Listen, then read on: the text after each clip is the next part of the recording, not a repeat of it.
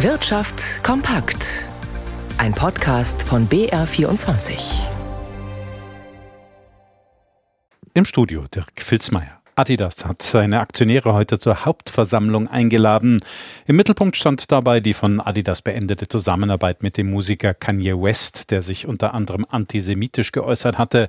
Daraufhin lagen Designer-Turnschuhe im Wert von mehreren hundert Millionen Euro auf Lager. Dafür gibt es jetzt aber eine Entscheidung. Matthias Holtes-Rüth. Nach der Rede des neuen Adidas-Chefs Björn Gulden hatten viele Aktionärsvertreter in der Fürther Stadthalle ein Problem mit ihren Redemanuskripten.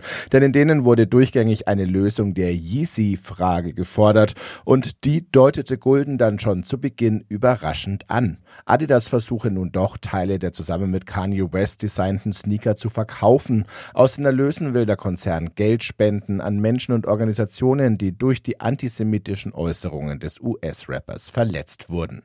Damit konnte Gulden punkten, er hatte die Anleger aber ohnehin schon auf seiner Seite. Er sei ein Hoffnungsträger, man spüre seine positive Energie, packen Sie es an, hieß es in den Wortmeldungen. Desaströs dagegen das Urteil über die Entwicklung des Unternehmens in den vergangenen Jahren. Adidas habe zu spät auf die Probleme mit Kanye West reagiert, sei zu schlecht durch die Pandemie gekommen und ein Sanierungsfall.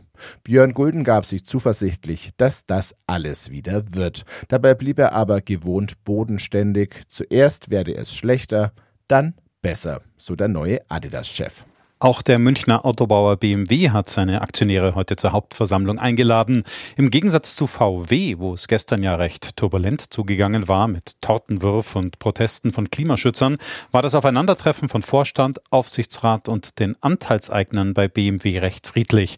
Schließlich fand es ja auch nur virtuell statt. Vorstandschef Zipse sah sich allerdings trotzdem genötigt, seine Strategie zu verteidigen. Gabriel Wirth hat mitgehört.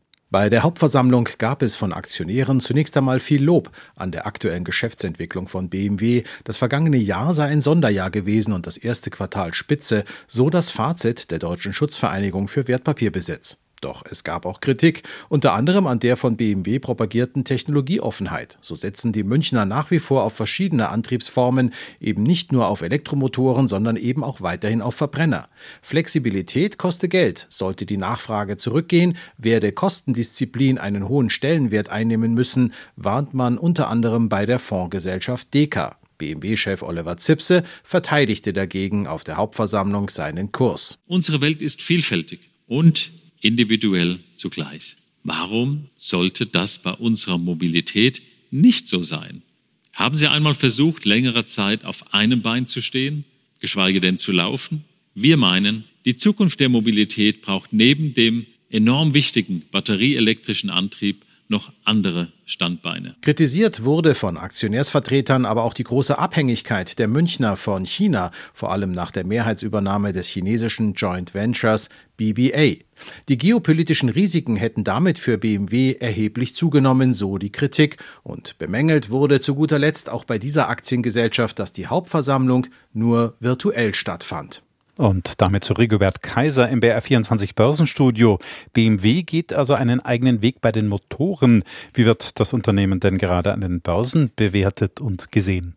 Da gibt's äh, einen doch durchaus interessanten Vergleich, nämlich zwischen BMW und Volkswagen. BMW hatte im Mai 2015, wie alle anderen Autobauer auch, im Prinzip äh, die beste Phase an den Aktienmärkten.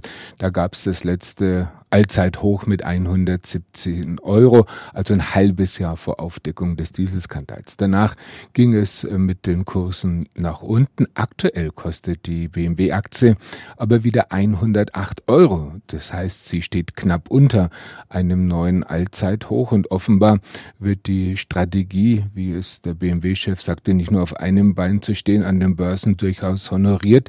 Die Aktionäre erhalten ja auch eine satte Dividende von 8,50 Euro das ergibt eine Rendite von 7,8 Prozent. Und jetzt kommt der Vergleich zu VW. VW hat sich seit Mai 2015 im Kurs halbiert und VW hat eben als Lehre aus dem Dieselskandal die Strategie gezogen, vorrangig und in erster Linie auf E-Mobilität zu setzen. Der DAX heute mit einem Minus von 0,8 Prozent bei 15.773.